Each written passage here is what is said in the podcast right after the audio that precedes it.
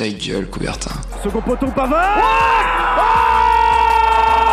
Benjamin Pavard Ah bah interception Attention, attention. Mais non, mais non Mon Dieu Mon Dieu, qu'est-ce qu'il nous fait Tous les mercredis, Alors que Didier Deschamps remet sa chemise dans son pantalon 20h, 21h, L'ange s'est envolé. Grec coupé. médaille d'or et champion olympique. Gold medal and Olympic champion. Ta gueule, Coubertin. le rendez-vous sportif de Radio Campus Angers. Bonsoir à toutes et à tous et bienvenue sur le 103 FM et Radio Campus Angers. Il est 20h et c'est l'heure pour votre émission sportive du mercredi. Ta gueule Coubertin. Aujourd'hui, nouvelle émission en direct où je suis quand même encore une nouvelle fois bien entouré. On a bien fait la sélection cette année sur les chroniqueurs. Donc on va commencer sans plus attendre avec les présentations et justement un petit nouveau qui est à ma gauche. Pacom, Pacom, comment tu vas? Eh ben ça va bien et toi? Eh bah écoute, ça va très très bien. On commence l'émission. C'est ta première pour toi là? On va parler un peu de, du UFC, c'est ça, sport de combat? C'est ça, on va revenir euh, sur la carte de l'UFC 295 pardon. Et euh, puis on va faire euh, un petit récap de tous les combats qui ont lieu euh, dans la nuit de samedi à dimanche. Eh bah parfait, en tout cas on a hâte, on a, on a un petit Frenchie en plus de ce côté-là, Ouais. donc on a hâte d'écouter euh, ce débrief-là. En face de toi, qui est déjà venu dans le studio, mais cette fois-ci c'est pour la première chronique, on a Pierre. Pierre, comment tu vas? Bonsoir à tous, ça va très bien et toi Eh bah écoute, moi ça va toujours très bien, surtout quand on commence l'émission, ça va encore mieux. On va parler un petit peu football, on va pas trop spoiler, mais on va parler jeunesse en tout cas en équipe de ça, France. jeunesse et espoir. Et espoir, oui c'est vrai, parce que là franchement, là on parle d'un grand espoir du football français. À côté de toi, l'expérience, un expérimenté, on a Jesse. Jesse, comment tu vas? Ça va très bien et toi? Bah, Toujours, toujours, je vous l'ai dit. Bon après, euh, Lyon a gagné, Laval a perdu, week-end un peu mitigé, mais bon. Lyon a gagné. Oui, oui, bah, quand même, j'attends ça depuis le mois de mai. Voilà. Donc euh, il va falloir quand même qu'il se décide un petit moment. Mais voilà, toi, tu nous prépares le débat de la semaine qui justement fait partie, enfin, qui fait parler de la Ligue 1, pardon. Et on va pas trop être d'accord sur ce sujet-là.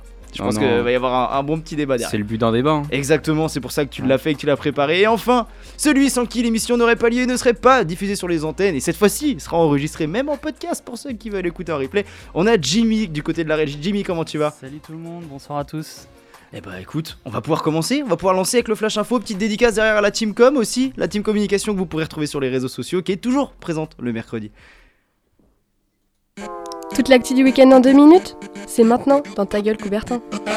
Et pour ce Flash Info, on va commencer sur les pelouses angevines et par du football, où le SCO a raté l'occasion de prendre la première place de Ligue 2. En déplacement du côté de Pau, les hommes d'Alexandre Dujeu ont vécu un match au scénario dingue, puisque mené d'entrée de jeu, puis deux fois au score durant le match, le SCO a aussi été devant à deux reprises et même jusqu'à la 94e minute, avant une bourde monumentale de son gardien, pour finalement concéder le match nul 4-4. Le SCO pointe donc toujours à la deuxième place du classement à deux points derrière le leader Lavallois. J'aime toujours à le rappeler pour l'instant en ce début de saison puisque ça dure. Ils ont désormais rendez-vous le lundi 27 novembre à Raymond Coppa après la trêve internationale avec la réception du stade Malherbe de Caen et moi personnellement je pense que je vais y aller en infiltré. Du côté du score rugby, les troupes de Victor Vara ont préparé la réception du leader, le RC Sablé ce dimanche à la Baumette et après leur succès contre Choret il y a 10 jours, les Scoïstes sont désormais à la troisième place de Fédéral 3 et souhaitent continuer sur leur bon début de saison avec notamment 4 victoires en 6 journées. Et oui, direction les parquets, malgré les galères, le AB garde confiance, même si les matchs se suivent et les défaites aussi. À la peine en championnat avec 4 défaites d'affilée, le club angevin refuse de baisser les bras et Ali Bouziane croit toujours dans le potentiel de son effectif. Pourtant, à Lille, vendredi soir, le AB n'a pas conjuré le mauvais sort et s'est incliné une nouvelle fois, cette fois-ci sur le score de 80 à 72, avec un dernier carton une nouvelle fois fatal. Prochaine journée ce vendredi, avec la réception de Poitiers à Jambouin. Du côté des Angevines de l'UFAB, elles ont rendez-vous ce dimanche avec la réception de Latte Montpellier. Et après avoir fait un grand pas vers les huitièmes de finale de l'Eurocoupe en étant appliquées face à Kibirk, les Angevines retrouvent la LFB avec l'ambition de s'éloigner du bas du classement, puisqu'elles sont actuellement 9ème après 6 journées et seulement 2 points d'avance sur la lanterne rouge. Enfin, changement de salle et direction le Hara, où le SCO Handball veut récidiver ce mercredi à Caen. Après une belle victoire 28-27 en déplacement à Valence vendredi face à un concurrent direct pour le maintien, l'équipe d'Issamtej espère un nouveau succès ce soir en Normandie pour s'installer confortablement dans la première partie du tableau de Pro League. Et enfin un petit tour sur la glace avec nos Ducs d'Angers. Et oui, nos Ducs ont renoué avec la compétition après la trêve internationale. Et face à Épinal, leader de la division 1, les Angevins se sont qualifiés pour les quarts de finale de la Coupe de France avec un score sans- appel de 5 buts à 1. Les Ducs ont su déjouer le piège tendu par le leader incontesté et invaincu de la D1 grâce à son homme en forme du moment, Brody Reed, auteur d'un doublé pour éteindre le chaudron de Bois-sans-Pré. Prochain rendez-vous ce vendredi en championnat avec la réception de la avec la reprise pardon de la Ligue Magnus et la réception des vendredis soirs de Gap à l'Ice Park avec enchaînement dimanche avec Marseille. Alors après ce tour d'horizon du sport angevin, messieurs, qu'est-ce que vous retenez de l'actualité de cette semaine? On va laisser les petits nouveaux commencer. On laisse les petits nouveaux? Est-ce que vous avez un sport de prédilection ou vous souhaitez un petit peu débattre là sur ce, sur ce flash info? Et ben, euh, on va rester sur le foot. Sur le foot, le SCO Oui, et ben, euh, moi je retiens euh, leur performance, match nul, 4-4. Ouais. Dans l'ensemble, euh, un match un peu compliqué qui Ouais. se termine bah, par malheureusement une boulette euh, du gardien. Ouais, est-ce que ce point, il est pour toi, il est juste? Est-ce qu'il est un peu chanceux? On va dire qu'ils sont un petit peu fait lessiver quand même hein, face à Pau. C'est c'est ça. Mais euh, je pense que Angers n'aura pas forcément de mal à, à rattraper euh, ce retard. Et Ouais. euh, en continuant euh, sur cette lancée, je pense qu'ils peuvent largement viser la montée pour la Ligue 1 euh, l'année prochaine. C'est vrai que c'était pas l'ambition clairement affichée en début de saison. On se souvient, on avait fait quelques débats sur les premières émissions. C'était pas forcément l'ambition, c'était un peu de, de reconstruire. Puis on se rend compte que, avec la médiocrité, on va pas se mentir, des équipes autour, Saint-Etienne qui galère encore, Auxerre qui lâche des points, Grenoble aussi, et bah finalement ça devient peut-être un objectif dès la première saison pour le SCO. Ah, Il y a la médiocrité des équipes à côté, puis aussi la... ils sont constants. en fait. C'est vrai. C'est surtout ça. Puisque avec euh, la série de victoires, qu'ils 5, avaient, ils étaient à cinq, 5 victoires d'affilée. Ouais. ça faisait très longtemps qu'il n'y avait pas eu ça. Que Mm. ce soit en Ligue 1, même en Ligue 2, il y a... ça remonte. Euh, donc euh, bah, c'est comme ça qu'ils qu'ils sont deuxième, surtout. Et puis bah ouais, après je regardais les chiffres euh, offensivement, défensivement, c'est pas les meilleurs. Ouais. Mais Il y a du euh, spectacle. ils tiennent la baraque. Ils tiennent la baraque et il y a beaucoup de matchs où ils encaissent pas de buts. C'est Et vrai. donc là, c'est vrai, Fofana, il fait une erreur, mais faut pas oublier qu'il nous a sauvé pas mal de matchs quand même. Plus d'une fois, ouais. Je pense que c'est un, un des meilleurs gardiens de, de Ligue 2. Je dirais pas le meilleur, puisque le meilleur se situe euh, à Laval, je pense, au niveau des buts. Mais c'est vrai que, bon, il y a du spectacle. euh, mais comme tu dis, il y a une constance. On remarque toujours un petit peu les mêmes ingrédients. Euh, c'est Baoya qui fait toujours un petit peu le rôle de super sub. Il rentre, il marque. C'est incroyable. Et cette euh, faculté est toujours un peu, euh, on va dire, toujours rester de- dans le score, rester dans le match. Tu vois, t'es mené au bout d'une minute 12. Il y en a beaucoup d'équipes qui lâcheraient. Pau, c'est un déplacement assez compliqué. Au final, tu t'en tires avec un point. Est-ce que c'est un point qui. Un bon point? Je pense. Enfin, personnellement, je trouve que c'est un bon point pris par le SCO. Oui, c'est un bon point. Surtout la physionomie du match. Mm. C'est ça. Tu prends un but dès la deuxième, euh, tu rentres à mi-temps, je crois qu'il y avait 2-1. Oui. Euh, donc, Oui, ils étaient menés à la mi-temps, ouais. Tu... Et puis bah, après, tout le fil du match fait que ce point, euh, c'est peut-être un peu rageant, mais c'est un bon point quand même. Mm. Euh, moi, je suis pas vraiment d'accord parce que je pense que c'est quand même un élément de frustration parce que, comme tu le disais, Mm. euh, la- le petit Baoya a quand même marqué à la 88e et était persuadé d'avoir donné la victoire au SCO. C'est ça. Et là, voir un but à la 95e par Boutaïb qui met donc son doublé avec Pau, Mm. et alors que en plus il profite pas de la contre-performance de Laval. C'est ça, c'est surtout ça, en fait, qui est rageant. Et c'est rageant de se dire non seulement contre-performance, plus le but à la 95e, euh, Mm. ça devait être compliqué dans les vestiaires. Bah, moi, je vais pas vous mentir que euh, moi, quand j'étais euh, j'étais au stade Francis Lebastère là, pour voir la, la- la fabuleuse défaite du stade Lavallois contre Concarneau, euh, l'ogre de Concarneau, 3, buts, 3 buts à 0. Et on était dans les tribunes et on s'est dit un moment, quand on a reçu la notif du but à, à 3-2, euh, je vais pas mentir, j'ai beaucoup de mes potes en juin qui m'ont envoyé euh, leur réaction devant le, devant le but. Parce qu'à ce moment-là, à Laval, tout le monde se regardait dans tout le monde regardait ce- son, téléphone et se disait bon bah ça y est, euh, le rêve est fini, on a tenu 9 journées et puis le SCO passe en fin de vent. Et bon, la réaction, on, bah, prend un péno dans le temps additionnel, hein, le, le 3-0 c'est dans le temps additionnel, et puis on reçoit la notif du 4-4 juste après. On se dit bon, on s'en sort pas mal. Est-ce que c'est la réussite des champions? Est-ce que c'est la réussite de ceux qui monteront? Je sais pas, mais celle-là, franchement, elle a fait plaisir. Non, mais on l'a fait exprès. Comme ça, on vous met la pression juste avant la trêve de la Coupe de France. Comme chaque année, vous vous faites éliminer, et puis nous, Ouais, derrière, on va. c'est vrai. C'est vrai que la Coupe de France, continuer. euh, En plus, on va jouer contre Caen.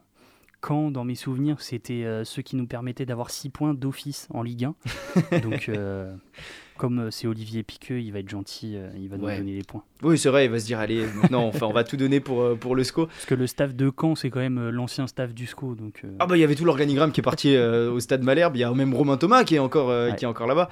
Ouais, bon, on va, aller, on va essayer d'aller voir ça, on va essayer d'aller voir euh, le SCO, et puis euh, bah, personnellement, je vais essayer aussi euh, d'aller voir les Ducs. Est-ce que vous suivez un peu, vous, le hockey euh, sur Angers? Vous avez eu l'occasion d'y aller ou pas? J'avoue pas trop, non. Pas trop?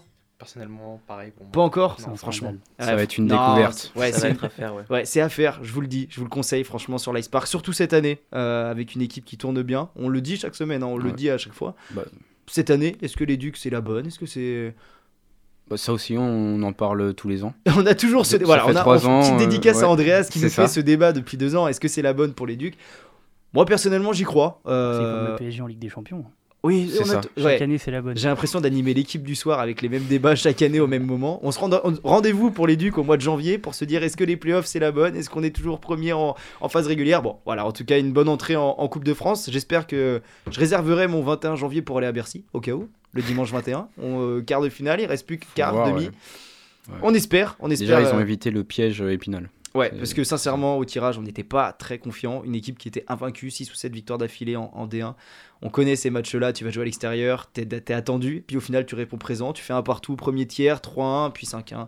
Ouais, domination qui était faite. Donc, franchement, un bon petit flash info. Voilà, on espère que le AB relèvera la tête.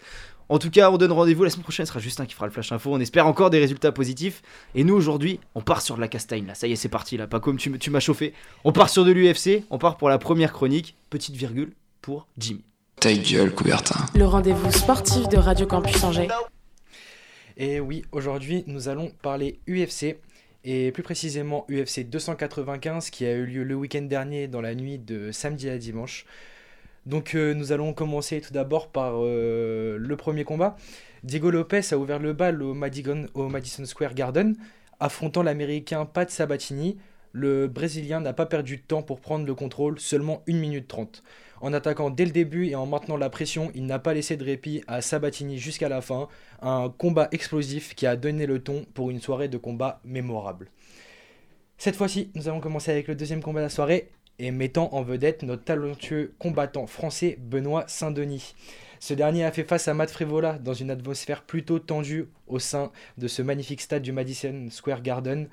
Un affrontement stratégique, mais Saint-Denis a su démontrer sa maîtrise technique en assumant pleinement son statut de prospect émergent du MMA. L'UFC 295 s'est avéré être le moment charnière où BSD a solidifié sa position dans le top 15 de la catégorie la plus exigeante de l'arène mondiale. En seulement 1 minute 30 de combat, Saint-Denis a exécuté un high kick d'une précision chirurgicale, envoyant Frévola au sol. Cette manœuvre a non seulement électrisé le Madison Square Garden, mais a également valu à Saint-Denis le bonus de la soirée. Le bonus de la soirée. Sa stratégie est claire et axée sur une seule technique. Il aspire à défier tous les adversaires de sa catégorie dans la quête ultime de décrocher la ceinture BMF. Cette fois-ci, nous allons nous rediriger vers les femmes, en commençant vers les poids pailles féminins. L'affrontement entre Jessica Andrade et Mackenzie Dern a été une démonstration de puissance et de maîtrise. Andrade a brillé avec des coups incisifs, scellant sa victoire au deuxième round. Elle a imposé un rythme effréné, frôlant la fin du combat dès le premier round. Avec 5 combats cette année, dont 2 victoires, Andrade clôture une saison pleine d'émotions, marquant un retour éclatant qui réveille l'enthousiasme des fans après une année 2022 plutôt discrète.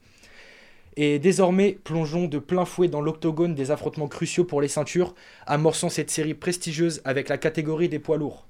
À la suite du regrettable désistement du duel très anticipé entre Miocic et Jones, les protagonistes Tom Aspinal et Sergei Pavlovich se sont résolument positionnés en vue de la conquête de la ceinture intérimaire. Le combat pour le titre des poids lourds, initialement projeté comme un choc d'une intensité exceptionnelle, s'est finalement mué en un quasi monologue de Tom Aspinal face à Sergei Pavlovich. Le combat a été expédié avec une certaine précision, le chronomètre s'arrêtant ainsi à seulement 1 minute et 9 secondes.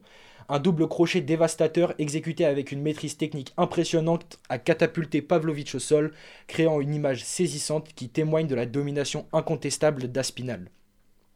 Cette victoire retentissante a consacré l'anglais comme le nouveau détenteur de la ceinture intérimaire des poids lourds de l'UFC, une acquisition méritée au terme d'une performance technique impeccable.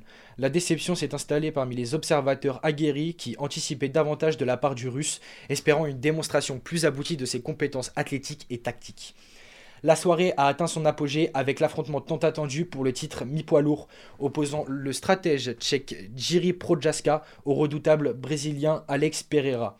Le Tchèque, investi d'une détermination sans faille, a pénétré l'octogone avec un seul dessin en tête, récupérer son précieux titre. Cependant, le destin en a décidé autrement car c'est Alex Pereira qui a émergé victorieux de ce duel de titans. Si le Brésilien a réussi à infliger un KO à Projaska dès le deuxième round, c'est la décision de l'arbitre McGoddard qui a suscité de vives discussions parmi les experts et les passionnés. L'arbitre a semblé mettre fin au combat de manière quelque peu précipitée, alors que Projaska semblait avoir recouvré ses esprits. Néanmoins, c'est bel et bien Alex Pereira qui s'est couronné champion d'une nouvelle catégorie, ajoutant ainsi un deuxième titre à son palmarès en seulement deux ans au sein de l'UFC.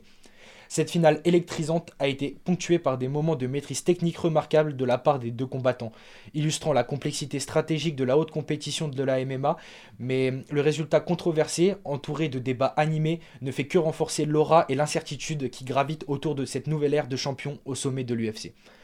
La conclusion de cette soirée soulève alors des questions importantes. À la suite de la victoire de l'anglais Aspinal, euh, Cyril Gann a choisi de le provoquer sur Twitter. Cependant, la perspective d'un affrontement entre Gann et Aspinal, malgré le refus initial du français après sa victoire à l'UFC Paris, alimente actuellement les débats. L'opinion des internautes est partagée, certains estimant que Gann doit encore démontrer sa valeur, peut-être en faisant face à un adversaire de la trempe d'Almeida. Une victoire dans ce genre de confrontation pourrait renforcer sa position en vue d'un combat pour la ceinture intérimaire. Enfin, une autre, interrogation porte sur l'adversaire à venir de Benoît Saint-Denis. Fort de trois victoires en 5 mois, le Français a grimpé jusqu'à la 11e place ex de la catégorie lightweight. Parmi les prétendants potentiels, des noms tels que Dustin Poirier, Justin Gage et Matthäus Gamrot circulent. Il est clair que BSD vise la ceinture BMF et un affrontement probable pourrait se profiler avec Justin Gage. Cette fois-ci, l'éventualité d'une participation en tant que main event lors d'une prochaine édition de l'UFC Paris n'est pas à exclure. Alors c'est vrai que moi j'ai suivi un petit peu. Toi t'as regardé aussi euh, les, combats, enfin en direct c'était à 4h du mat, donc euh, je pense que voilà, t'as regardé toi aussi le, lendemain euh, un petit peu les résultats sur, sur RMC Sport, toujours, qui est très très bon d'ailleurs dans les sports de combat. Et voilà, moi ce, qui, ce que, ce que j'en tire forcément, je pense qu'on est tous d'accord là-dessus, hein, la nouvelle figure montante du, des sports de combat en France, Benoît Saint-Denis. Et c'est là un petit peu ma, ma question que je te retourne. Est-ce que pour toi, Benoît Saint-Denis est devenu la nouvelle figure, la, nouvelle tête française des sports de combat. Parce que Cyril Gann, mine de rien, a fait, on va dire, parler de lui pendant une petite année. Et depuis, j'ai l'impression qu'on n'en entend plus parler. Il ne combat plus forcément. Il est plus cité. Voilà, le, combat, c'était Stipe Miocic contre John Jones. Il y a une période, on aurait pu espérer de lui qu'au bout de un ou deux ans, il soit dans ces combats-là. Et au final, on se rend compte que bah, il prend énormément de retard. Eh ben, euh, c'est vrai, tu as raison sur ce point-là. Euh, chose aussi à souligner, euh, en ce moment, euh, le management de la part de l'entraîneur de Cyril Gann mm. euh, serait peut-être à revoir, étant donné le call-out de la part de Aspinal suite à la victoire de Gann contre Spivac lors, de la dernière, lors de la dernière édition de l'UFC mm, Paris. bah, tout simplement, Cyril Gann a refusé ce combat. et, là, on se, et, là, on se, rend compte qu'il est quand même combat co-principal à l'UFC 295. Qu'est-ce qu'il en serait maintenant s'il avait accepté euh, ce combat? Eh ben, euh, on aurait sûrement pu voir euh, un Tom Aspinal contre Cyril Gann pour la ceinture intérimaire des poids lourds. mais mm. bon, et est-ce qu'on sait pourquoi justement il a, il a refusé? Est-ce que voilà, c'est son management qui est un petit peu particulier? Est-ce qu'il est encore avec Fernand Lopez d'ailleurs? Euh, Oui, oui, il, est, toujours avec lui. Il est toujours avec euh, Fernand Lopez. euh, donc euh, quelques, quelques personnes là qui ont quitté. Bah, une autre personne de l'UFC, Nassourdine mm. Imavov, classé 12e de sa catégorie, qui vient de quitter le, le Factory et qui du coup désormais n'est plus entraîné par Fernand Lopez. Mais il est possible que ce soit le management de Cyril Gann qui serait, euh, qui serait à revoir. Et euh, il est vrai que Cyril Gann, lors de ses derniers combats pour les ceintures, mm. donc euh, une première fois contre Francis Ngannou, ça s'est conclu sur décision. Donc il n'a pas réussi à avoir la ceinture à ce moment-là et c'est Francis Ngannou qui s'est emparé de la ceinture intérimaire. Mm. Et bah, une deuxième fois contre John Jones où nous pouvons parler d'un combat éclair où Cyril Gann s'est fait soumettre à, une vitesse assez impressionnante. Bah, il est vrai que nous pouvons avoir plusieurs superstitions autour euh, d'un combat, d'un troisième combat potentiellement pour une ceinture intérimaire autour de mm. l'UFC. Donc euh, pourquoi pas, comme j'ai dit, euh, potentiellement combattre une personne de la trempe d'Almeida qui ressort vainqueur avec pas mal de difficultés donc face à Derrick Lewis. bon, je pense que malgré si ce combat avait vraiment lieu, je pense que Cyril Gann en sortirait vainqueur sans forcément trop de difficultés. Mais on va dire que c'est aussi une part de une part de, de revanche sur le fait de ne pas avoir accepté le, le call-out d'Aspinal. C'est de, bah, de démontrer une dernière fois, voir s'il est vraiment prêt pour euh, tenter d'aller récupérer bah, cette ceinture euh, intérimaire qui est détenue bah, par une force de la nature, tout simplement. hein. Donc, Ouais, c'est euh, vrai. Puis, bah, est-ce que, ouais, justement, moi, je pense qu'il il a perdu un petit peu son, son momentum. Là, je, je vais pas vous mentir, là, je suis devant le, le combat entre Aspinal et Pavlovic. On, se souvient quand même, il y a un an, Francis Ngannou, Cyril Gann, on avait l'impression que c'était le choc des titans. Il y en a un, maintenant, ça y est, il fait les combats, il, récupère son, son oseille en Arabie Saoudite. Mais je veux dire, euh, on n'entend plus du tout parler de Cyril Gann. Et tant mieux pour, les, pour la France, puisque derrière, on a Benoît Saint-Denis qui arrive, qui fracasse tout sur son passage et qui met des, des KO vraiment euh, qui, qui restent en tête. Et là, le dernier, je pense qu'on va s'en souvenir pendant, pendant longtemps. Et sur 5 mois, il a réussi à grappiller un petit peu les échelons. Et est-ce que c'est pas lui maintenant le principal, euh, la principale chance française d'aller chercher une, une ceinture à l'UFC Euh, totalement. Alors, euh, il va lui manquer encore quelques combats, je pense. Mais déjà, euh, trois victoires en seulement 5 mois, c'est juste énorme. Euh, en termes de conditions physiques, de préparation euh, ou autre, il est allé chercher euh, quand même la victoire en 1 minute 30 face au 14e, Mm. euh, face au top 14 euh, de, de cette catégorie qui est pourtant si relevée au sein de l'organisation. Et, euh, et c'est vrai que maintenant, depuis 5 mois, il ne fait que prouver sa supériorité au sein de cette catégorie et toujours avec une rage de vaincre euh, impressionnante. Euh, des têtes qui peuvent être euh, parfois euh, effrayantes lorsqu'il rentre euh, sur l'octogone. Et bah, il est vrai, je pense qu'actuellement, même si je pense qu'il a encore du chemin à parcourir en revanche, il ne serait pas impossible que son prochain soit combat soit face à Justin Gage, justement pour la ceinture BMF. Et euh, bah, potentiellement, s'il gagne euh, cette ceinture, bah, pourquoi pas euh, prétendre à commencer à combattre le top 3 de cette catégorie qui commence à devenir cette fois-ci vraiment relevé avec Islam Makhachev, Charles Oliveira. Et euh, là, ça va commencer à se compliquer pour lui. Mais il est français, on lui, souhaite, on lui souhaite que de la réussite et je pense qu'il peut aller encore très très loin euh, avec la détermination qu'il a. Et ben on espère, on espère. Jimmy, t'as suivi un petit peu ça toi aussi? Ouais, bah, je voulais, je Hmm. voulais revenir euh, sur, sur ce que tu as dit par rapport à Cyril Gann. Euh, bah, Cyril Gann, on en a beaucoup entendu parler. C'est alors pas du tout le même comparatif qu'avec Cédric Doumbé, Hmm. mais Cyril Gann parlait beaucoup. c'est vrai. Et il s'est fait humilier. Et depuis? Et depuis, on n'en entend plus parler. Et c'est C'est normal. Alors que d'un autre côté, on a Benoît Saint-Denis qui est dans son coin, qui se fait tout petit, qui a tendance à quand même refuser beaucoup d'interviews. Il est, il est très souvent sollicité et on le voit très peu dans les médias. Et quand on le voit dans les médias, c'est pour, euh, pour dire des choses euh, qui- qu'il assume derrière parce Mm. qu'il. C'est moins a dans la combats- provocation, on va dire. C'est moins dans la Mm. provocation, mais par contre, sur ses combats, il impressionne aussi. Bien sûr. Moi, son KO. euh, Ouais, je l'ai regardé le lendemain matin, C'est oui, c'est- impressionnant. Une La minute trente, la, La la vitesse. vitesse, la vitesse, la précision et puis euh, la force de frappe. C'est ça. C'est c'est de là à coucher euh, plein de mecs. et et j'aimerais pas. euh, disons que si je suis devant lui, euh, je vais être tout gentil, tout mignon. Voilà, c'est ça. On va dire que on va le suivre, mais de loin. On va avoir un œil sur ses performances. En tout cas, on espère qu'il ira euh, chercher une, une, une Vaut mieux petite être avec lui. Effectivement, on vaut mieux l'avoir de son côté, ça c'est clair. En tout cas, nous on va partir pour la première pause musicale. Et encore, merci Paco pour cette chronique.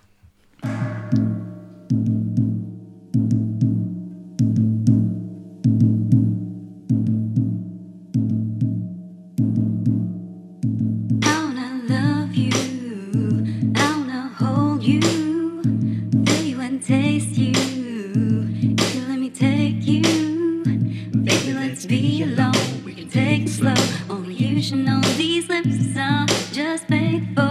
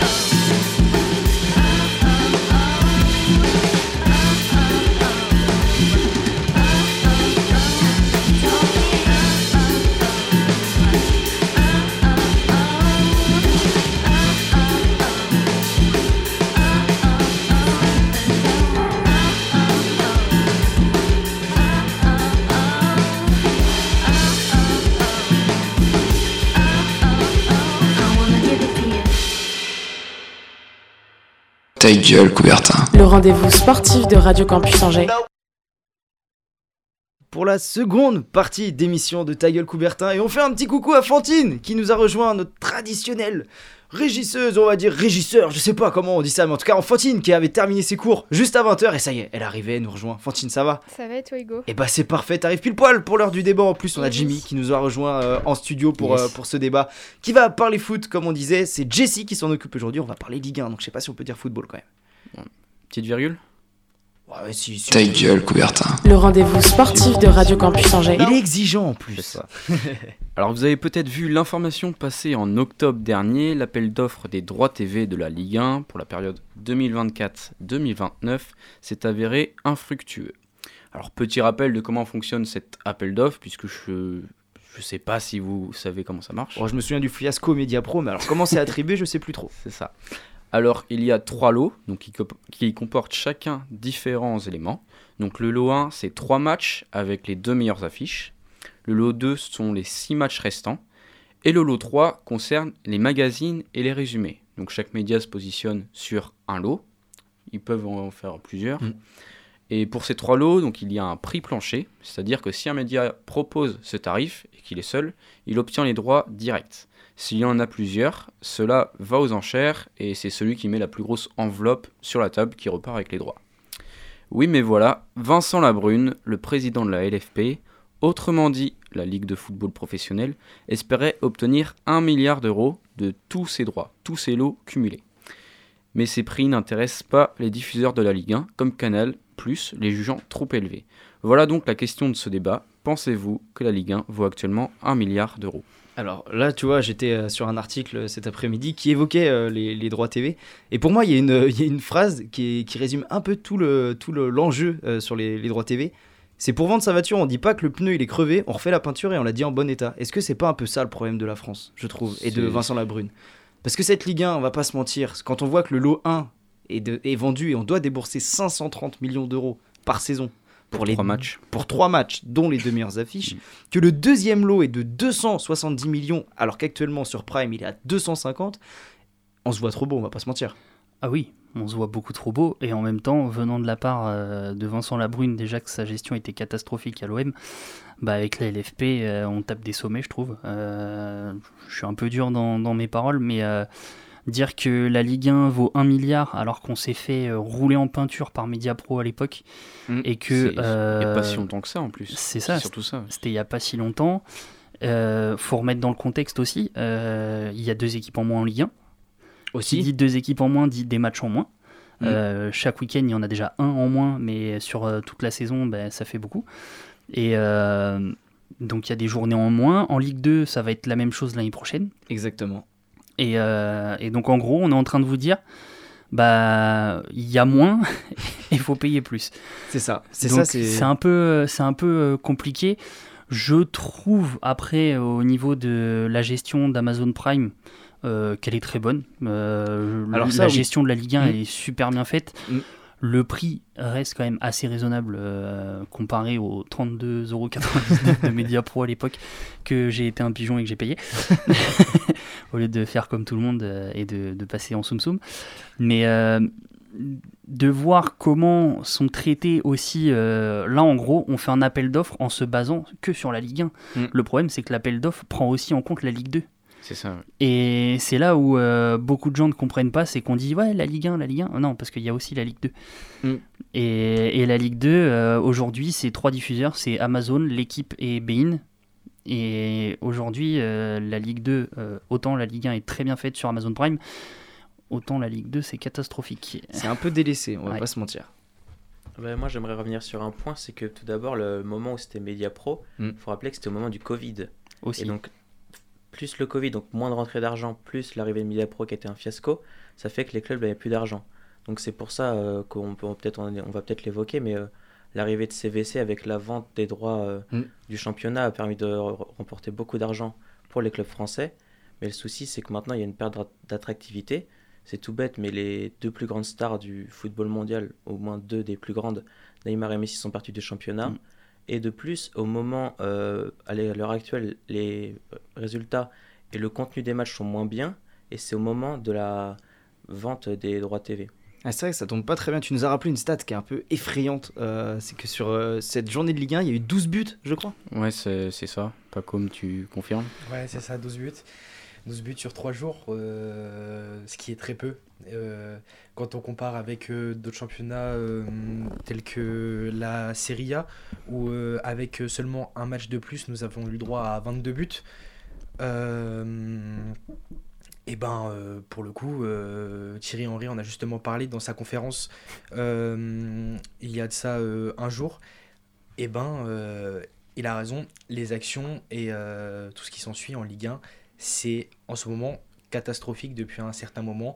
Et euh, bah, euh, ça ne vaut justement, pour moi, pas ces 1 milliard quand on compare avec d'autres championnats historiques qui sont encore plus suivis maintenant, comme la Serie A, où euh, euh, j'ai trouvé entre 700 et 1 milliard d'euros Mm. sur, euh, sur tout, toute chaîne sur, euh, confondue. sur la saison, en Ouais. gros, pour la Serie A, donc c'est euh, c'est à peu près 900 millions. Ouais. Dazen, donc qui serait le diffuseur, a Oui. proposé 900 millions.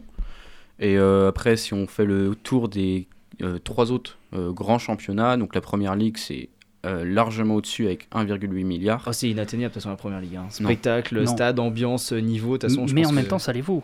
Ah bah, c'est- c'est ça. ça. les vaut. Moi, je suis diffuseur, je me positionne sur la première ligue. Ah moi, bah, totalement. Surtout en plus, euh, en première ligue, on n'a pas ce genre de choses où, euh, allez, on va se faire un petit OM euh, Lyon et puis euh, bah, match annulé en fait parce qu'on a des débiles euh, qui décident de c'est- caler c'est un ça. but. Ça, ça n'arrive pas dans les autres championnats. Mm. Donc, euh, pour moi, un championnat, c'est pas que le contenu d'un match. C'est tout ce qu'il y a C'est autour. tout ce qu'il y a autour. C'est aussi la gestion des clubs. Moi, je suis désolé, mais quand euh, on fait euh, un match et qu'au lieu de parler des compositions, bah, on parle euh, des affaires de Saïd Chaban, euh, alors que le club du SCO euh, était catastrophique, ça a été ça toute la saison dernière. Ce serait un autre débat, ça. Non, mais ce, que, ce que je veux dire, c'est Oui, que oui. ça fait partie aussi des enjeux. euh, quand on parle de l'OM, et bah, l'OM, c'est Pablo Longoria et euh, les groupes de supporters où euh, ça fait que de se tirer dessus. C'est- En fait, il n'y a rien qui donne envie, que ça soit euh, dans le contenu des matchs, mais aussi dans ce qui se passe autour, de mettre un milliard sur la table. Moi, je vais pas mettre un milliard sur la table Mm. pour faire euh, un magazine et dire ah là là, euh, il y a des supporters marseillais qui ont caillassé le bus de Lyon, alors que TF1 qui ne paye pas en parle. C'est ça. Mais c'était un peu le, le- le cas c'est- sur Prime. c'est ça. Le dimanche soir. Enfin, c'est là, quand tu, le- tu rappelles ces événements euh, qui, sont passés à, à Marseille. Moi, j'étais devant le match. J'attendais ce match avec impatience. T'es t'es diffuseur. Tu, toute la com a été faite sur ce match. Olympico, on sait qu'il y a des matchs comme ça en France où il y a une dizaine de matchs de rencontres, on va pas se mentir, qui sont attractifs. Le reste, euh, moi, ça. sincèrement, je suis diffuseur. Un Metz Clermont, sans faire offense à ces clubs-là, je, ça m'intéresse pas. Voilà, c'est sauf le Oui. dimanche après-midi quand t'as pas grand chose à faire et encore quand on voit qu'il y a eu 3 buts sur 6 matchs, c'est un peu compliqué. T'as des affiches où tu te fixes, où je pense qu'ils font partie de ces lots-là justement, qui a 570 millions d'euros. Tu mets ton argent là-dedans, t'es diffuseur, et derrière on te dit ah bah non à cause de ce qui se passe en France, les violences, tout ça, on est incapable de diffuser le match. Ce qui s'est passé sur Prime, c'est que jusqu'à 22h45, 23h, t'as quatre pauvres journalistes qui ont été là à essayer de meubler un maximum en disant ah c'est pas bien, ah c'est pas bien, on tape sur les doigts de qui, on fait quoi, on fait comment, quelle réaction. T'es diffuseur, t- tu te barres, tu n'as pas envie de rester. C'est ça. Et du coup, C'est un bourbier. c'est- voilà. un bourbier. Et, et on, en- on, pen- on pense aux, aux diffuseurs euh, historiques. T'as cité, il y avait TF1 à l'époque qui s'est retiré déjà depuis un bon moment. Canal longtemps. et Canal n'a plus envie de diffuser de la Ligue 1. Alors Ca- Canal au-delà du prix, il y a aussi le, le fait que euh, quand Mediapro s'est retiré, Mm. euh, Canal n'a pas obtenu l'intégralité des droits et qu'Amazon Prime euh, est arrivé comme ça en, en se Oui. faufilant et a tout récupéré. Et c'était peut-être une un bonne prix, chose. euh, C'est un mal prix, pour un euh, bien. En tout cas, pour les, bien inférieur à C'est ce que ça. c'était pour les consommateurs de Ligue 1 et de football français en général, Prime, moi ça me va. Hein. Moi ça me va. 99 Après, euros pour payer toute une saison et t'as accès à tous les matchs quand va- tu veux. On va Mm. pas se mentir, 90% des journalistes qui étaient Mediapro sont partis chez Prime aussi. Bien sûr. C'est le problème chez Mediapro n'était pas le contenu journalistique, il était très bien. Il était très très bon. mais- mais euh, il y avait euh, derrière le, le contenu euh, financier qui était pas terrible. Et le problème qu'il y a aussi, aujourd'hui, on a Dazen qui se positionne. Mhm. Ouais, sauf que Dazen, euh, comment ça fonctionne C'est que demain, un OM PSG, bah faudra payer en plus. C'est ça. Parce qu'eux, c'est euh, un modèle à l'américaine. Tu veux voir un gros match, c'est du pay-per-view. C'est du pay-per-view, Et ce qui a été le cas avec euh, le combat euh, Ngannou Fury, Mhm. où en gros tu voulais le voir. Bah, alors, DAZN, ça fait pas très longtemps que ça arrivait en France. À l'époque, il fallait passer sur des canaux euh, chelous sur Telegram Mhm. pour les avoir. Mais aujourd'hui, c'est en France. On l'a via RMC Sport, etc. et bah quand tu veux voir un bon truc, et bah t'es obligé de payer 19 balles en plus quoi. Alors Ouais. imaginez si Dazen propose 900 millions, ok, pourquoi pas C'est très bien, c'est enrichissant et tout, c'est pas un milliard mais c'est déjà pas mal. Mais par contre, voilà. les 10 plus grosses affiches, tu les passes en pay-per-view Non. C'est ça, c'est ça. Donc c'est toujours un petit peu le consommateur de football français qui va ça. en pâtir. Bon, on espère que sur les prochains week-ends, ils vont nous faire mentir, nous faire des matchs spectaculaires. On pense au SCO, le SCO voilà l'effort du SCO de faire 4-4, c'était déjà un dans le bon sens. Bon, c'est vrai que le même week-end, la première ligue fait la, fait la même chose. On espère en tout cas que la Voilà. Ligue 1 ça trouvera un diffuseur. que City-Chelsea. hein. Ouais, c'est c'est pour ça. Mais c'est vrai que voilà, perte d'attractivité, il n'y a plus qu'Mbappé en star. Bon, voilà, Ouais. on espère que en tout cas le football français trouvera, parce qu'après derrière aussi, il y a tous les clubs amateurs, il y a toute l'économie aussi qui en, qui en pâtit sur le football. Voilà, donc euh, on espère que ça vaudra peut-être pas un milliard, peut-être 750, peut-être 700 millions. Voilà, ce sera celui qui sera le plus offrant. Justement, vous pensez ça vaut combien la Ligue 1 Objectivement, actuellement Ouais. 500. 500 500 ou go- et encore. J'allais j'allais dire 500 millions aussi, ouais. Ouais, je me pencherai aussi sur la même, euh, sur la même 500. somme. Ouais, 500. Bah, moi, c'est entre les deux. 700 millions, enfin, c'est. Pour, Ouais. pour moi, c'est. À la limite, le débat, c'est pas est-ce que ça vaut, c'est. euh, est-ce Combien que, vous mettriez Est-ce que vous, vous arrivez à rester les yeux ouverts euh, devant euh, des matchs de Ligue 1 Non. J'ai essayé. Si on met le multiplex, c'est cool, il y a, tu vois tout. Ouais, mais pas de but. Il change, Mais il change, ça, quoi. Mais Ouais. heureusement qu'il change. Mm. Ouais, mais c'est super frustrant, je trouve, parce que euh, depuis peu, euh, du moins les deux dernières saisons après le Covid, eh bien le, le jeu était mieux. Dans le jeu, c'était vraiment mieux. On, on se plaisait à regarder les matchs, on s'endormait pas, on changeait pas de chaîne. Alors que là, depuis cette année, c'est moins bien. Il y a une perte d'attractivité du coup avec les pertes des stars, comme je l'ai évoqué, et également le fait que euh, j'ai l'impression qu'on s'éloigne de plus en plus des autres championnats en Mm. termes de qualité ou encore de, euh, bah, de du moins de d'argent mis sur la table, que ce soit pour les transferts ou que ce soit pour euh, donc l'argent qui est mis par les droits pour les par les diffuseurs pardon, et également le fait que les Pays-Bas se rapprochent de nous de plus en plus. Bah, puis ce qui est problématique, enfin, euh, je relance une question, mais le, le problème aussi, l'année dernière, on avait quand même des grosses équipes, je pense notamment à Marseille, Monaco un peu sur la fin de saison, euh, le PSG qui fait une superbe saison, le RC Lens, qu'on n'attend pas à ce niveau-là, le Stade Rennais qui fait quand même une saison assez propre, le Lyon, bas de tableau allait. qui méritait d'être dans le bas de tableau, mais il y avait quand même des équipes qui... euh, qui sortaient un petit peu du lot, je pense notamment à Toulouse, Clermont, Ouais. il y, avait quand même Il y des avait choses des équipes qui jouaient. c'est ça, chose que cette année, bah, allez, on a Nice, on a Monaco C'est moche. qui fait une Ouais, belle saison, C'est moche. pas Voilà, beau. je suis, je suis désolé. C'est hein, pas beau. À, Mo- à Monaco, je suis désolé, mais t'enlèves Golovin, au revoir. hein. C'est ça, c'est ça le problème aussi. Ouais, t'as tout le, tout T'enlèves- l'aspect jeu ouais, qui est, qui C'est est ça. un peu plus compliqué. c'est là où c'est problématique. Je pense, euh, bah, quand on voit Lyon dernier, on n'a pas envie de suivre. Ouais. Et bah, c'était la, la meilleure des conclusions de me rappeler que mon club est dernier. En tout cas, c'est su- super sympa de, de ta part. Mais le deuxième est premier de Ligue 2. Je suis désolé, mais, euh, non, mais c'est vrai. Notre bonne. bah, après, tant que la, la Farmers League donne, fait ses preuves en Europe, moi ça me Ouais, va. Donc ça. on espère. En tout cas, on sera derrière tous les clubs français. Ouais, mais- on, on- on suivra un petit peu. Pour On être bon en Europe, il faut d'abord être bon en championnat. Et il faut être bon en championnat aussi. Et pour être bon dans les quiz, il faut aussi un bon intervieweur. Et c'est pour ça que Jesse nous a pris le pari, le meilleur des quiz, je suis sûr. Peut-être pas le meilleur des quiz. On, on va voir. Si je le gagne, ce sera le meilleur. Ouh là là. J'ai la pression. Je peux Alors, jouer ouais, tu Bien peux sûr. jouer, j'ai mis. Alors, faut que je fasse les comptes. Alors, première question. Après 14 journées de Ligue 2, combien de buts a marqué le SCO d'Angers? 14. Moi, je dirais 22. Non. 27. 24. Euh, je crois que c'est 29. Non. Alors, vous êtes deux euh, au plus proche. C'est 23, le chiffre exact. Ah Bon, on, on prend un point chacun. C'est ça. Ça me va. Ça me va aussi. Alors, deuxième question, on en a parlé euh, avant l'émission. Dans quel club évoluait Olivier Giroud l'année de naissance d'une nouvelle internationale, Warren Zahir Emery Il était à Grenoble. C'est ça. C'est beau. Il était à- avec ses cheveux longs. J'ai revu la photo T'es sûr ce que c'était matin. pas son frère? Ah non, non, non, c'était bien lui avec ses cheveux longs d'ailleurs. C'était pas très, pas très beau, mais c'est vrai qu'il était à Grenoble. Ouais. Et il a Ouais. fait Tours, Après, Grenoble. il était à fait- Tours. Ouais, et il a tout explosé à Tours avant de partir à Montpellier. jouer en national. Moi, je, je- je l'ai vu à Laval. Premier contrat pro à Grenoble. Oui, effectivement. C'est ça. Quel, euh, pardon, j'ai loupé une question. Depuis quel port partent les concurrents de la Transat Jacques Vabre? Ouais, c'est pire, je pense. J'aurais dit Le Havre. C'est ça. C'est Le Havre. Ouais. Et euh, alors cette année, il y a une petite particularité avec euh, deux catégories qui sont parties d'un autre euh, port. Est-ce Mhm. que tu peux Euh, il me semble que c'est Non, en vrai, j'arriverai pas à redire. J'en j'en ai entendu parler, je sais que c'est différent. Je crois qu'il y a eu quatre vainqueurs différents, mais je saurais plus redire dans quelle euh, discipline différente. Euh, ok.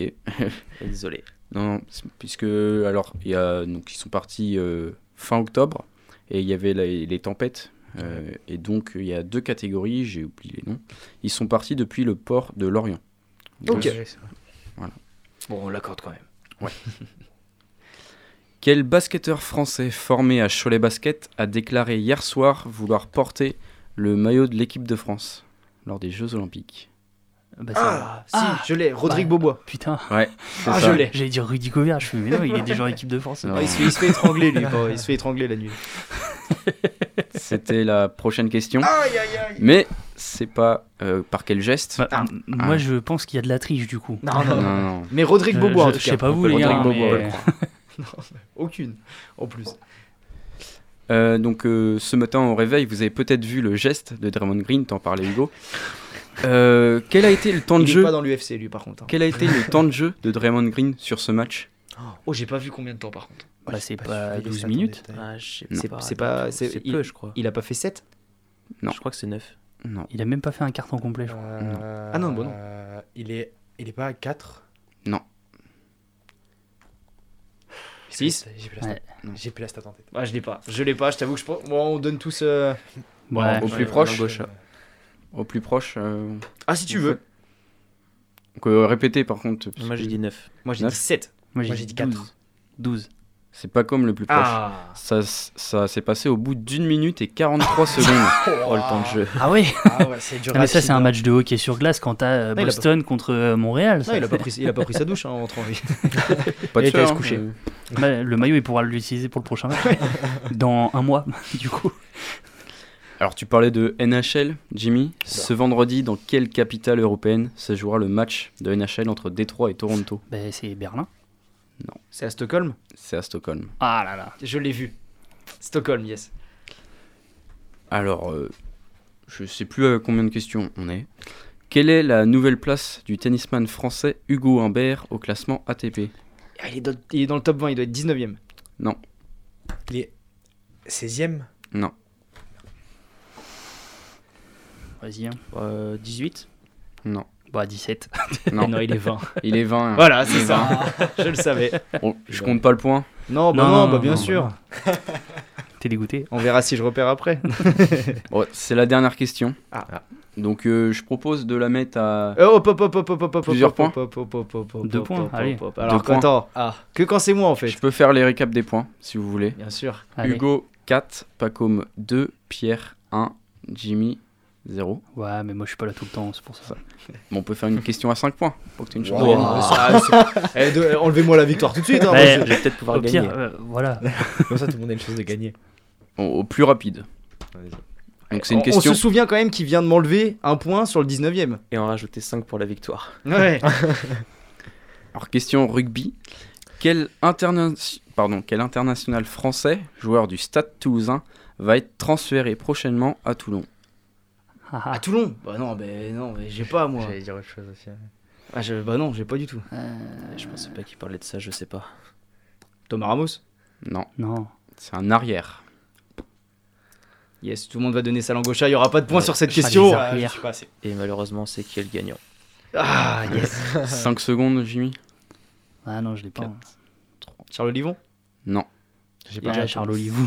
Charles Melvin Olivon, il joue- Jaminet. Melvin Jaminet. Bah Ouais. merci Melvin. Merci d'être venu en tout cas. Toi, tu cherches des problèmes. Charles Olivon, il joue à La Rochelle. Hein. C'est vrai. Bon, enfin, bon. Allez, il est temps de partir pour la deuxième pause musicale parce que là, je sens que je vais m'attirer Là, des problèmes.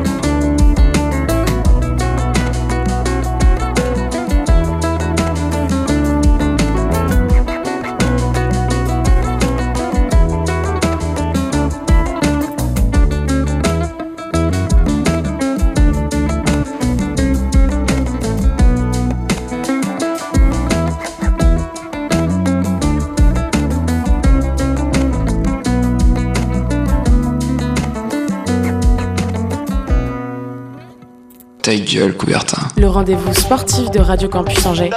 Et on est déjà de retour pour la troisième et dernière partie de Ta gueule Coubertin dans cette émission et on va parler une nouvelle fois football avec la première chronique de Pierre qui va nous parler d'une jeune étoile montante, d'une très très jeune étoile montante.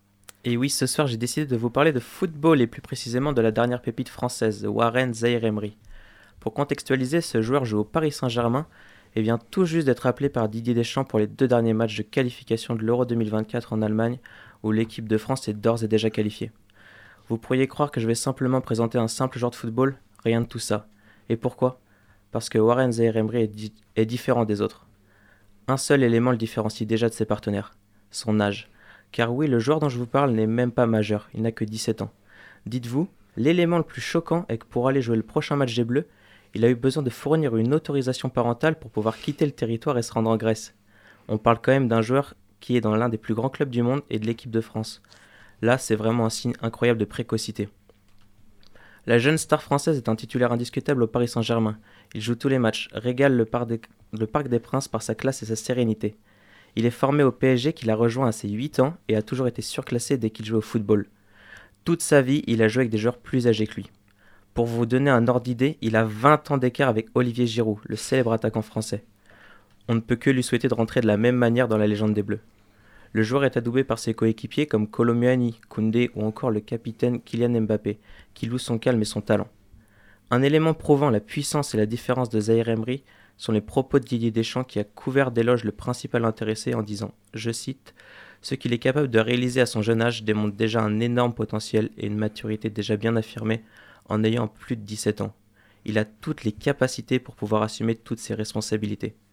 Cette déclaration montre la considération que porte notre sélectionneur sur ces jeunes talents. Une considération qui, je suis sûr, nous partagerons également nous aussi dans, dans peu de temps. Toujours pour parler d'âge, comme je évoqué juste avant, il devrait battre un nouveau record. Il deviendrait le joueur le plus jeune ayant porté le maillot des Bleus, en dépassant un joueur. Tiens, messieurs, autour de la table, pouvez-vous me dire qui devrait-il battre? Eh bah c'est quelqu'un actuel, parce que moi j'étais parti dans les années 1920. Mais faut pas aller très très loin, faut aller du côté de Rennes, je crois, formé du côté de Rennes. euh, un petit Eduardo Camavinga. Exactement. Ouais, je crois que c'est ce nom-là. Et ouais. Le jeune milieu de terrain de 21 ans du Real Madrid possédait le record en ayant joué à 17 ans et 9 mois, alors que Zaire Emery devrait faire sa première à 17 ans et 8 mois. Un sacré milieu de terrain s'annonce pour les futures années de l'équipe de France avec ces deux joueurs. Je parlais de record, avec ses 17 ans, il a été nominé pour le trophée du joueur du mois où il termine second derrière Kylian Mbappé. Il a également fait partie de l'équipe de la semaine à de nombreuses reprises, le tout en réalisant des masterclass contre des pères de famille. Cette précocité montre la force de caractère et la confiance en eux qu'ont déjà ces jeunes joueurs. On parle ici de joueurs générationnels, des joueurs qui vont marquer leur génération. La génération qui arrive est de plus en plus tôt prête à assumer de grandes responsabilités. C'est pourquoi je vais simplement vous évoquer un nom, Mathis Tel, qui a 18 ans et qui lui est français et est en train de casser la baraque avec le Bayern Munich en Allemagne. Si vous vous demandez, est-ce qu'il va prendre la grosse tête? Est-ce qu'il finira plus comme un Mbappé ou un Ben Arfa? Je vais uniquement vous répondre avec la déclaration du sélectionneur des espoirs Thierry Henry, qui dit, je cite, Warren dégage une grande sérénité contagieuse. Il mérite ce qui lui arrive par rapport à ce qu'il fait sur le terrain, son éducation, comment il se comporte. Je pourrais en parler des heures. De plus, Thierry Henry qui a fait de Zaire Emery son premier capitaine en sélection d'espoir. Pour ma part, je pense qu'avec son entourage sain et son calme qui le caractérise, il a tout entre ses mains pour réussir. Maintenant, je vais simplement vous poser une question. Qu'est-ce que vous faisiez à vos 17 ans?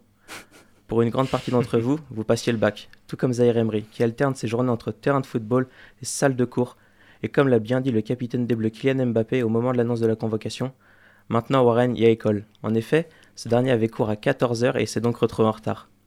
Et je pense qu'il ne faut pas banaliser la présence de Zaire Emery en équipe de France, car théoriquement, il devrait être en équipe de France U17 et préparer la Coupe du Monde en Indonésie, avec la génération 2006. Espérons qu'il puisse continuer à aussi bien jouer et qu'il marque des points aux yeux de Didier Deschamps. À force de parler d'âge et de record de précocité, j'ai l'impression de prendre un coup de vieux. Alors enflammons-nous pour ce genre de talent, car je vous le dis, vous avez de la chance de voir un diamant brut briller devant vos yeux. Profitez-en, on en a encore pour au moins 15 ans. Eh Et vous, que pensez-vous que Zaire Emery deviendra pensez-vous que Zahir Emery deviendra une future star des Bleus? Bah je pense, et comme tu dis, c'est là où on prend un coup de vieux quand on se rend compte qu'il est né en 2006 et qu'on commence à, à faire de nos idoles des gens qui ont 7 ans de moins que moi. Ça commence à être compliqué. Et qu'en 2006, nous, on vibrait pendant la Coupe du Monde en Allemagne. Et euh, le sur coup de boule, de Zidane. Zizou, et puis voilà. Non, je pense qu'on a une star montante du football, une- un petit talent générationnel, comme tu dis. On a une génération dorée. On va espérer que les staffs de l'équipe de France fassent fructifier un peu tout ça. En tout cas, moi j'en ai appris sur The Warren Emery, pardon. Euh, je suis comme Deschamps, j'ai un peu de mal à, à le dire. Mais voilà, c'est c'est un talent, je pense, euh, qui gardera les, les- les pieds sur terre. Tu l'as dit, beaucoup, beaucoup plus précoce maintenant les joueurs de foot. Donc c'est vrai que euh, voilà, c'est ça devient de plus, en- plus en plus rapidement la, la maturité. Faut, faut quand même faire attention avec le terme génération dorée. Euh, on l'a vu avec euh, la Belgique, euh, génération dorée, et elle n'a Mm. Rien gagné. et ça a été le, le problème de beaucoup de joueurs en équipe de France, enfin, qui pouvaient prétendre à l'équipe de France et qui derrière ont, ont eu beaucoup de mal. Mm. mais je pense quand même à Eduardo Camavinga, qui au départ, après sa sélection, a pris un peu le, un peu le melon et Mm. il savait plus où donner de la tête. Mais il est aussi allé au Real Madrid, qui est le. Et- C'est chacun son avis, mais c'est un des plus si. grands clubs du monde. Ah, moi, ça derrière- Et d'arriver à 18 ans là-bas, c'est un choc complet. Oui, c'est un choc, mais derrière, il y a quand même eu euh, un gros travail euh, sur euh, une bonne remise en question qui fait qu'aujourd'hui, c'est un joueur important, Est-ce qu'il que signe ça soit au grands? Real et, et euh, en équipe de France. Mais il faut quand même faire attention à ce genre de choses. Et je pense que Zahir Emery est quand même assez solide. Mm. Mais bon, dès que tu mets les pieds en équipe de France, euh, derrière on parle beaucoup plus de toi. Et vrai. bon, faut Il y a quand plus même faire d'attente attention. aussi. Beaucoup plus d'attente aussi, ouais. Bon. L'avantage, c'est qu'on n'est pas en année de Coupe du Monde. Effectivement. Année d'euro, par. Année de... et Ouais, mais c'est pas pareil. Euh, D'être dans une année d'euro. Mais je suis d'accord avec toi. Je pense avec Mbappé. euh, Mbappé rentre en équipe de France 2017, ouais. 2017 et bam, derrière, on est sur une année de Coupe du Monde. Et le joueur qu'on attendait le plus, c'était Mbappé. Heureusement, il a prouvé que euh, ça, on pouvait compter sur lui. Mais, euh, mais voilà, le fait que ça soit une année d'euro, c'est un peu plus euh, calme. Mm. Seul problème, c'est qu'il y a les JO. Et lui, par contre, peut prétendre à, à jouer euh, les Jeux Olympiques. Et ben en tout cas, on espère que pendant, pendant l'Euro, il, il fera encore euh, du mal aux pères de famille, comme tu dis, qui sont sur le terrain, euh, sur le terrain face à lui. Voilà, c'est vrai qu'il assume son statut euh, en étant très jeune. Donc on espère que Didier Deschamps, on le verra un petit peu sur ces matchs-là. En tout cas, nous, il est l'heure de conclure cette émission. Merci Pierre sur cette chronique. Encore, on en apprend énormément. Si vous aimez notre travail, n'hésitez pas à soutenir en faisant un don à Radio Campus Angers sur notre page Hello Asso. Vous pouvez bien sûr également nous suivre sur nos réseaux sociaux, sur Facebook ou Instagram ou même Twitter pour ta gueule Coubertin. Vous verrez, il y a des petites choses qui vont arriver là dans les prochaines semaines pour la communication.